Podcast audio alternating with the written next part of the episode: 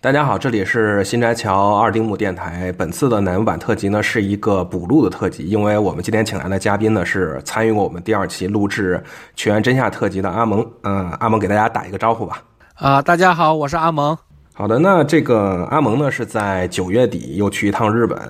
啊，分别参加了一个拼盘的偶像演唱会，其中呢他目睹了这个 Kayaki Zaka，就是咱们的举团的一次现场演出。以及呢，他又参与了球员真夏在九月底的一个圣诞季，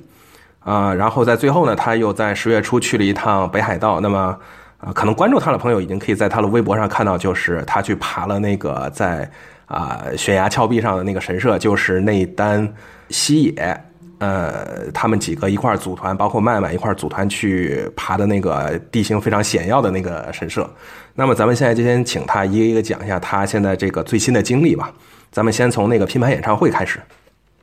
哎，好的，呃，那个那是一个娜塔莉的那个一个相当于音乐节吧，就是说请了很多类似地下偶像这样组合，也有一些呃比较当红的一些乐队和偶像组合。一开始的那个拼盘演唱会呢，啊，我记得你在微博上晒出了和另外一位妹子的合影，能不能说一下你那个合影的那个妹子的情况呢？在一年之前呢，有一个就是跟我一起推嫂子的范 Nokia 晒出一张他和伊西诺塞米卡的合影，他是是一个那个卡米亚岛就神速的一个。那个就是偶像组合的一个相当于那个 center 吧，但是这个神速呢，原来相当于一个地下偶像组合，不过后来人气越来越高，他有也有一些地上播的一些活动，是这就是这样。当时是有了解到这个组合，也稍微听了一下这个组合的那个歌吧，但是并不是说很对胃口，只是觉得这个妹子特别好看，特别可爱，然后就稍微关注了一下，也只是关注了推特上面的一些消息。这次也是第一次看他们现场表演，还是非常有感染力的。然后也有跟他就是合影嘛，因为毕竟是类似于地下偶像，合影都是比较方便的事儿，所以说就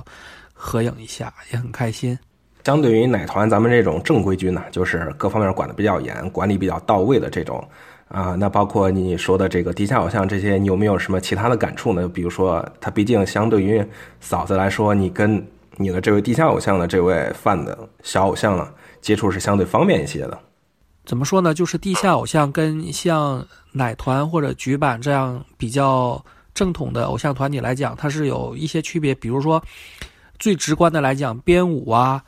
歌曲啊、歌词啊这些服装啊，还有说整体的制作。那个制作呀，都呃有一定的差距吧。相同的是呢，就是妹子们都很卖力。你可能你可以说她这个歌唱歌唱的。一般一些曲子也很一般，服装一般，舞蹈编排也一般。但是你能看见那些妹子们在舞台上特别特别努力的在那儿表演，就想把自己的能量释放出来，把这个自己的这个活力展现出来。这个是一点也不比，就是说奶团或者是呃局版之类差的。这是令我非常意外的一点，就是说还是有拼尽百分之一百二十的力量去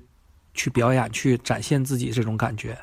那合影的那个是像，就比如说像咱们这个大公司这些偶像是需要排队握手券啊、合影券之类的呢，还是说那天就是说，呃，你就是碰巧了有没这一张合影这个情况？他们是这样，就是说，如果你花两千日元的话，就会有一张特点券，呃，两张特点券就可以合签，一张特点券就是只能合影。当天很意外，当天没想到就是说，你只要用门票就能跟他合一张影。所以说，当时并没有想到能够合影，只是想到能够买周边。到了那儿，就是在排周边的时候才知道可以合影。所以说，超级意外，也没有完全没有准备，就是只是说跟他打声打个招呼，就是说我是中国的饭，呃关注你一段时间了，就很喜欢你这样。因为其实可以说，奶团里面也有几位成员是属于这种小公司偶像出身的。他们之前是有过东家的，然后是后来改签到奶油版的。包括前几年吧，包括现在一直在那个日本媒体很火的那个桥本环奈，好像是叫这个名字吧。他之前包括他现在所身处那个组合，应该也是属于这种呃地方团吧。对啊，是这样。但是说你这样也能看出来，就是说类似奶团，它依托于这 AKS 或者索尼这样式的。大公司它还是有一个更正规的一套的培训的系统，而且相对于这种就是奶团，比如说，可能海外的饭相对而言要多一些。像这种地下偶像团，海外的饭可能非常非常少。举个简单例子，因为我日语比较差嘛，如果你去跟真夏说说话，你可以说一些呃，比如说跟他说跟他说一些简单的英语，他能够接受。但是说你跟这个妹子说英语，他就完全听不懂这种，而且你只能说，呃，尽量用日语来很蹩脚的、很不方便的跟他表，跟他说明你自己的一些意思，这样。呃，不过反正见到这个自己推的妹子嘛，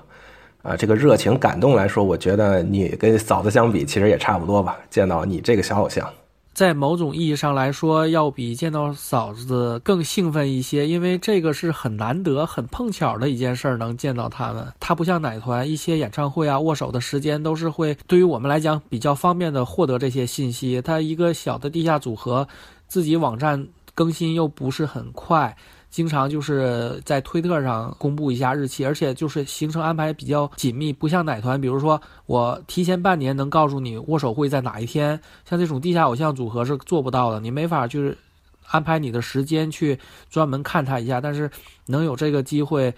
很意外的去见面，甚至甚至来合影的话，所以还是很开心的嘛。之前呢，小跑题了一下，说一下其他的小团体。那么现在咱们回归主题，详细说一下你全程参加的这个嫂子的圣诞季吧。啊，是这样，因为呃，圣诞季参加圣诞季，上次也说了，就是说是今年二月份就参加了圣诞季委员会，后来差不多是在八月上旬确定了真夏的圣诞季是在九月二十五号这一这一天来办。因为我这边用 LINE 不是很方便嘛，所以说跟圣诞季委员会那边主要通过那个邮件来沟通。那中间还有一个小插曲，就是说他们圣诞季委员会的联络人六月二十五号给我发过一封邮件，就是说有关圣诞季的事情嘛。但是因为当时忙着国内这些偶像团体的总选，就把那封邮件漏掉了。八月份的时候才看见那封邮件，然后就错过了定那统一的这个应援服的这个机会。但是并没有影响去日本参加这个圣诞季吧，就是这样。然后九月二十五号当天一早就去了嘛，去了之后先到圣诞季委员会那儿报个到，了解一下当天的安排，比如说啊第几步结束连番，第几步结束去合影，然后第几步结束是跟真夏起合影这些。然后在没有安排的时间就自己去安排自己的握手。准备了一些特殊的礼物吧，我记得我看有花篮之类的是吗？啊，对对对，这个是圣诞季委员会是有送，然后也有粉丝去送，但是这个这次圣诞季我没有准备花篮，这个真那个轩辕真夏中国应援会也没有准备，因为想四周年做过了嘛，然后也没想到这次再做，所以说也有一点小失落的，就是。四周年演唱会的花篮这下并没有合影，但是圣诞季的这个花篮这下有跟花篮一起的合影嘛？所以说，如果明年再继续送花篮的话，可能会选择在圣诞季送花篮，而不是在周年演唱会送花篮这样。啊，那么真夏这边的这种应援会的构成是个什么样的呢？真夏应援会的构成主要还是工作党，在我看来，也不乏年纪大的。但是主要还是跟我差不多年龄相仿，甚至比我年纪稍微大一点这样一一个组成，也可能跟真夏的这个设定相设定相关，是这么一种情况。而且怎么说呢，就是女犯的比例也非常的低，不像桥本和白石那样，就是女犯相对而言比较高一些。这些应援会怎么说？大家看起来是比较精神的那种呢，还是说是主流还是非主流的呢？咱们这样说，还是很主流的。因为你从这些人的气质明显能看出来，就是一些白领和工工作党，并不是一些，呃，比如说，你知道那种感觉吧？见到你怎么样？很热情的打招呼嘛，就是说哈，欢迎你来日本，欢迎怎么样？就有有种那种呃国呃同同志相见恨晚的感觉嘛？也没有那种吧，但是就是说，怎么说呢？就是就是日本人的那种客气、那种礼貌的感觉，也并没有说。多热情也没有说多冷漠，就是这样。因为我一直都没有跟他们有具体交流，我是突然出现的，也只是一直跟我联系的人知道有我这么一个人存在。他们可能只是听说过，也是第一次见，第一次第一次交流。合影的时候怎么样？位置怎么样？啊，它有两个合影吧，一个是应援会大家的合影，那个位置就无无所谓了。跟真夏的合影呢，呃，相对而言比较好吧，因为应首先应援会就是在比较突出那一块儿，然后我应该是在第应援会区域的第三排，因为我特意把头伸的高一点儿，把整个脸都拍到了嘛，所以说感觉还算可以吧，就是说也比较满足。中间那一天也是参加了握手会，对吧？那和真夏有没有什么进一步的交流呢？这次也是有握手嘛，但是因为是首先就是说经过这么长时间奶团非常的红，另一方面这天又是真夏的圣诞季，所以说这场握手券非常的少。我记得我是，呃，不是十二张就是十五张真夏的，是这么一种情况。就是说第一开始去了跟他说一下，上次去是今年的二月份嘛，相当于隔了差不多半年时间。这半年隔了，虽然隔了半年时间，但是非常意外的，就是说，我第一步去握真夏，进去之后我说好久不见，然后他一下就想起我来了，你知道那种感觉啊，就说哎你来了，是这样这种感觉，我就说哎呀半年不见还能够记起来我，实在是不容易。当然也可能就是说，因为毕竟像我这样国内中国来的去的饭很少嘛，可能说这样给他一个相对比较深的印象是这样。在之后，我就跟他说一下，就是说，四周年演唱会有给他送花篮，一个是中国秋园之下中国应援会的花篮，另外一个就是说我个人送的花篮，因为我把我名字也也写也跟他说了嘛，他一下就想起来了，因为我那个花篮是我用我自己实名送的嘛，他一下就想起来我这个人，他啊这个就是你啊。是这这样，然后我再去的时候，他就直接去念我的姓了，他就就记住我的这个姓氏了，因为我那个姓正好我那个能够在日语读出来嘛，他就直接叫我，这样就比较开心。在之后，印象比较深的就是在那个圣诞季之前，应援会会连番，就是说在全部其他粉丝清场之后，所有圣诞季委员会的人会。就是每人一张，连续跟真夏去握手，我就在那个队伍之中。我去握手之后，真夏还稍微惊讶一下，哎，你也在这个圣诞季委员会里边啊？就这样。其实我之前跟他说过，我说我已经加入你圣诞季委员会了，这这种话，但他可能记不清了。他觉得，没想到一个中国的饭也会加入这个，而且是并不是说留学生啊，是一个海外的饭也会加入圣诞季委员会这样。他那个那天有没有就是就像之前你说的哈，就有没有一些很意外的小动作呀、眼神呐，或者 wink 呀这些呢？啊有啊，就是很意外的，我们要子 Q 给了一个子 Q，这是我好久没没有接受到子 Q 了，这个再也就没有比较特殊的了，因为当天首先券很少嘛，像第四部，也就是说他圣诞。圣诞办圣诞季之前那一步，我总共只有一张券。那天的交流的机会就不是很多，不像之前能抽到很多券，慢慢的跟他讲这样。之后是去了那个神社，那给大家讲一下你是怎么找到那个荒郊野外的神社的呢？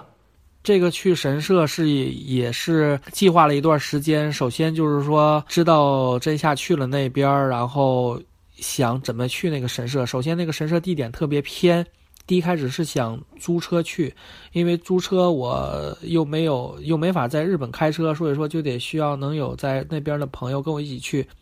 后来在那边的朋友也时间排不开，没有没法跟我一起去的话，单独租一个带司带司机的车，相对而言价格比较贵，差不多要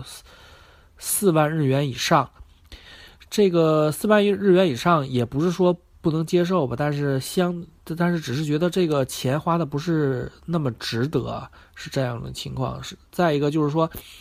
本身那个神社它是，呃，海大海在西边，然后那个相当于这个是个向西的一个海岸，所以说如果你想拍大海的话，必须得上午去；如果是下午去的话，太阳在西边。就逆光了，所以说，既然必须上午要爬，你就只能一早到那个神社。如果想一早到神社的话，你早晨租车从，呃，函馆过去的话，时间肯定来不及。后来想想没办法，只能说，先去一个离神社比较近的小镇，在那儿过夜，然后一早从那个小镇去神社，然后爬爬完再回到小镇。就是说，从大城市到这个神社之间呢，需要中间需要找一个镇子或者村庄之类做一个中转，对吧？对对对，那个 Setna 就是说中文写成字是赖棚嘛，说是一个小镇嘛，差不多跟呃国内的一个也是比村子稍微大的一点规模吧。整个那个小镇的区域里只有一家罗森，没有那个全家，也没有 Seven Eleven。那一天是十一点从韩馆出发，差不多一点多到的这个。长万部，然后从山长万部在车站那儿等了一个多小时，三点钟坐上公交车，然后五点钟到的赖棚是这样。然后在赖棚是住了一家温泉酒店，因为整个赖棚那儿只有那么一家酒店可以住，不是特别贵吧，差不多一晚是七千日元的样子，还包括晚饭。然后非常碰巧的是，就是说天皇。去那儿的时候也是在这家店，当然说并不是这家店多好，因为是只是因为这家店是那儿唯一的店，所以说他可能在那儿歇脚过，是这么一种情况。虽然很很小的店吧，但是还是很干净，比较舒服吧，是这样。然后在那儿过了一夜。打算第二天早晨去从那呃赖棚去这个太田神社，因为是比较偏远的小小村镇嘛。他每天去太田神社之上午只有一班车，而且不是从小镇一直到神社，是从小镇到神社南边的另外一个小镇叫大城，从这个大城再走六公里就能走到神社，是这么一种情况。六公里的话，走路的话大概需要少说有一个半小时。对对对，差不多一个半小时时间是这么一种情况。因为那是最近最近的一个小镇，我只能如果坐公交车只能坐到坐到那儿，没法更近了。所以说，但是当天是这样想的，就是说。六点钟，六点半从赖棚出发，差不多七点半的时候到大城。这样是这样的话，我走到神社的话，应该是九点左右，还是在上午，还是来得及嘛？因为他们当天录节目的时候说，从山脚爬到神社用了三小时。我也如果也用差不多时间的话，这样上午还是能够来得及到神社，爬上神社的嘛？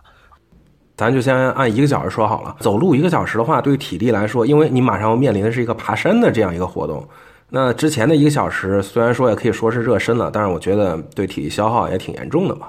的确是这样，但是我没有选择，这是我唯一能够去神社的方法，就是说在比较省钱的前提下。我去神社当天出了一个岔头，就是说我上车那个车站虽然说是公交车站吧，但只是一个铁棍上面粘了个圆盘儿那么一种情况。更不凑巧的是，就是说一辆公交车是六点二十八，而我应该上的是六点三十一。那天又是非常早，所以说我就坐错了。坐错车之后，我上车也没有想那么多，我就因为例行的嘛，打开谷谷歌地图看看这个车前进到哪儿了，然后。开了差不多十公里，我觉得方向不对，然后我就在那个一个车站下车了。下车之后，我我就想啊，完了这一这我整个这一趟行程可能要瞎，相当于我这个我这一天就去不了神社了，我就特别郁闷嘛。然后马上就是想回酒店，不到早晨七点，想回酒店的话，又没有公交车，所以说我又差不多开，因为车开出十公里嘛。往回走了差不多五公里，才有另外一个公交车站，在那儿公交车站又等了差不多半小时，等到公交车，然后才回到我的那个小镇。回到酒店，我想不不行啊，我这个今天必须要去啊，没办法了，算了吧，我让酒店帮我叫了个辆那个出租车，我就直接又。相当于打车去的那个神社，花了差不多六千多日日元这样。然后我到神社的话，时间差不多是九点四十。但是之前走了五公里，后面要爬山，体力上有些消耗嘛。是啊，有一些消耗啊，但是怎么说呢？而且心情也比较着急嘛，毕竟不是按原来的计划去实施每一步的。神社的话，因为是我看了一下，咱们看节目了，这个观众也知道，就是神社周围连个买水的地方都没有，等于是这个百分百的荒郊野外，对吧？对对对，神社是一个百分之百荒郊野外的地儿，也就是说，从神社往神社，它不是一个向西的海岸嘛？神社往北走差不多五公里。往南走差不多五公里，都是非常荒凉的地儿。出租车给我拉在那儿，给我放下之后，我就是到在神社之前了嘛，就在相当于山脚下。山脚下之后，就看见当时录节目那个牌子说，因为如果是爬这个神社发生任何意外，这个神社不承担任何责任，是这样一个。另外一个牌子就是说小心有蛇的那个牌子也看到也看见了，觉得非常亲切。因为决定要去爬之前，反复看了几遍那个节目，也用那个谷歌街景去看了一下，都是比较熟悉的景色嘛，这样。然后就开始爬，第一步就是爬那个楼梯，那个就是像节目里说的那样，那个楼梯的确非常非常陡。如果你不用绳子的话，你只能像就是说四两只手和两只脚同时爬那个楼梯才可以。呃，爬的时候应该是整个就那个山坡吧，那个山坡是不是也就你一个人在往上爬呀？爬的时候中途遇见一个老爷爷从山上下来。这是我全程见到的唯一一个人，因为我到神社的时候，我看神社那个山脚下停着一辆那个车嘛，SUV，当时想到可能是有人，也不清楚是什么人。呃，我是爬到一半的时候看见那个老爷爷的，他还问我是来爬神社，我说是啊，我说我是一个中国人，我是来爬的。他说，哎呦，呃，那个欢迎你来呀，怎样怎样，就这样稍微寒暄一下吧。呃，没有觉得有些瘆得慌嘛？毕竟那个山也是挺陡的，一个人爬，万一崴了脚、摔了腿，这个下去报信的人都没有。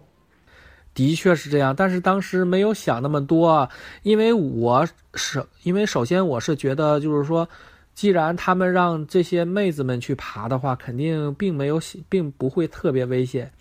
但是我去了之后，我发现这个的确比想的要危险的多，也就是说。如果你不注意的话，很有可能就是回不来，因为那儿的确比较偏。当然，它这个整个爬山的线路从山脚一直到山顶，全程都有绳子。也就是这一个好处就在于哪儿呢？就是说，如果你能够抓紧绳子，绳子的话，绝对不会出现太严重的意外。记得那个咱们看过节目的观众都知道，中间是有一段走在那个隔空走一个吊桥一类的这样一个设施的地方。啊，是这样，它是。它是分几个阶段嘛？第一个阶段就是那些楼梯，楼梯走到上面之后就是正常的山路，山路爬到差不多一个爬一个小时，因为我全程掐算一下时间，我是用了九十分钟爬到那个神社的，妹子们是用三个小时嘛？当然，她们肯定是一个是女孩子，另外一个她们需要录制比较。呃，麻烦。走过楼梯之后，差差不多走半个小时，能看见一个小的佛龛。过了佛龛，差不多再走半小时是那个女人堂。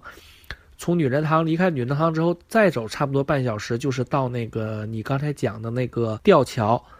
吊桥就是其实已经在那个神社的下面了，然后吊桥的确非常的滑，因为它是相当于在铁板上边用绳子拉出的阶梯，所以说你这个脚踩在那个绳子上才不是滑的，你要踩在那个铁板上，铁板是完全没有什么摩擦力的。过了吊桥以后，应该就是那个直上直下攀梯子的地方了吧？对对对，过了吊桥之后就是那个铁环，那个铁环的话差不多是七米，但是看起来是非常的艰难。那也是我唯一想要退缩的时候，就是说，因为我之前并没有任何攀岩的经历，这那是我第一次，而且铁环呢，它跟梯子和其他就是说梯子或者楼梯完全不同，就是说它。本身它是晃的，所以说第一开始是没有掌握技巧，因为它一共垂下来四根铁链嘛，有左边呃右手边那两根是不太方便的，就是说当时节目也里也说了，让他们都爬左边这两根，我也是看了一下，就是决定爬左边这两个吧，爬起来的话就相相对而言比较稳一些，是这么是这样。另外一个小细节就是说，当天。录节目的时候，每个妹子都有安全绳，因为我是自己一个人去的，是没有安全绳的，我就直接，因为上面垂下来很多绳子嘛，就随便找了一根缠在腰上，所以说就是保证自己一旦没抓住的话，也是掉在这个铁桥上，不会掉到山崖下，嗯，然后就爬上去了。爬上去以后，应该只是一个山洞里有一个佛龛这样的一个样子吧？底下这个山洞也没多大，对吗？对对对，爬上去之后，也就是一个差不多十平米的一个椭圆形的一个山洞，然后有一个佛龛，而且那个佛龛的那个佛像是看不见的，它有一个小像小窗的一个东西，它已经被锁上了。然后看见了很多绘马，它那个绘马跟我们平常见到的绘马也完全不一样，它那个绘马只是一一段那个树枝，就是把树枝切成一个一个小的那个薄片。这么一个挂在那上边，会不会你仔细看一下，还有咱们当时录节目时候挂上去的？我还真仔细翻了一翻，但是没有找到，没有找到录节目的。它毕竟是经历了差不多一年多的时间嘛，还是有更换的。我后来才知道，就是说这个神社它它不是经常开放的，就是每年有一些祭祀或者庆典的时候才会有人来上着这边。当然说你在那个山洞里转身去看大海的话是非常非常好看，因为下边就是树林嘛，山坡上的树林，然后远处的大海是这么一个景色，非常的好。下山的时候遇到些麻烦了吗？就毕竟这个上山容易下山难嘛。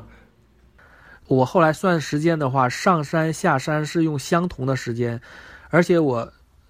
这。整个这这次爬山摔的几跤，全部都是在下山的时候摔的，因为他那儿的游客特别特别少，全部山路都是就是铺，就是相当于树叶铺到石头或者铺到土地上，所以特别的滑，你只能抓紧那个绳子。后来下完山之后，是一直让出租车在那儿等着呢，还是怎么回到驻地的呢？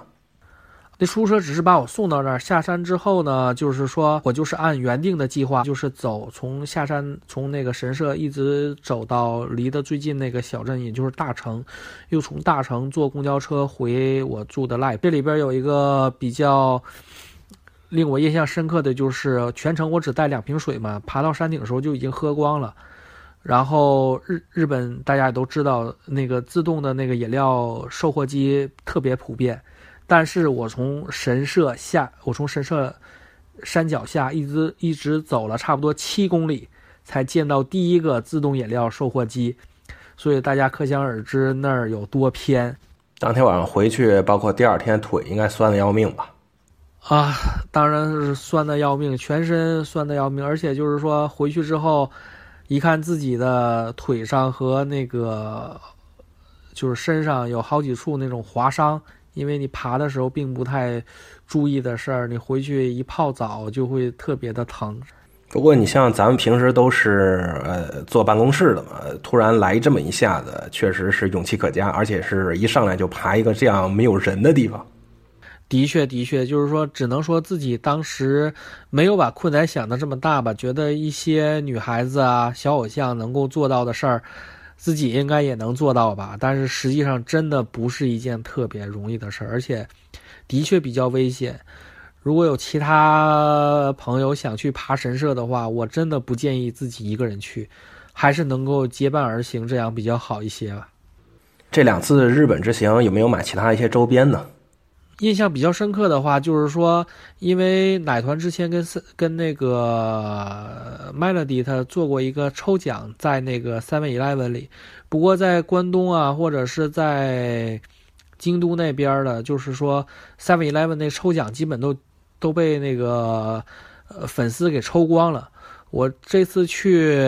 我因为我九月二十五号去横滨的时候，那个抽奖就已经被抽光了嘛。但是我这次去到那个韩馆那儿的 Seven Eleven 还有抽奖，没有抽光，我就抽了十张，然后中了一些衣架啊，还有一些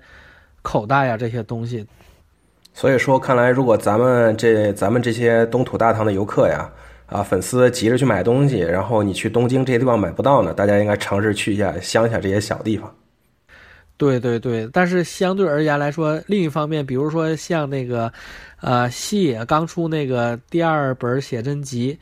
然后也是因为我在韩馆，我跑了四家书店都没有，真是让让我非常失望。整个一天时间就是去找写真集，然后还没有找到。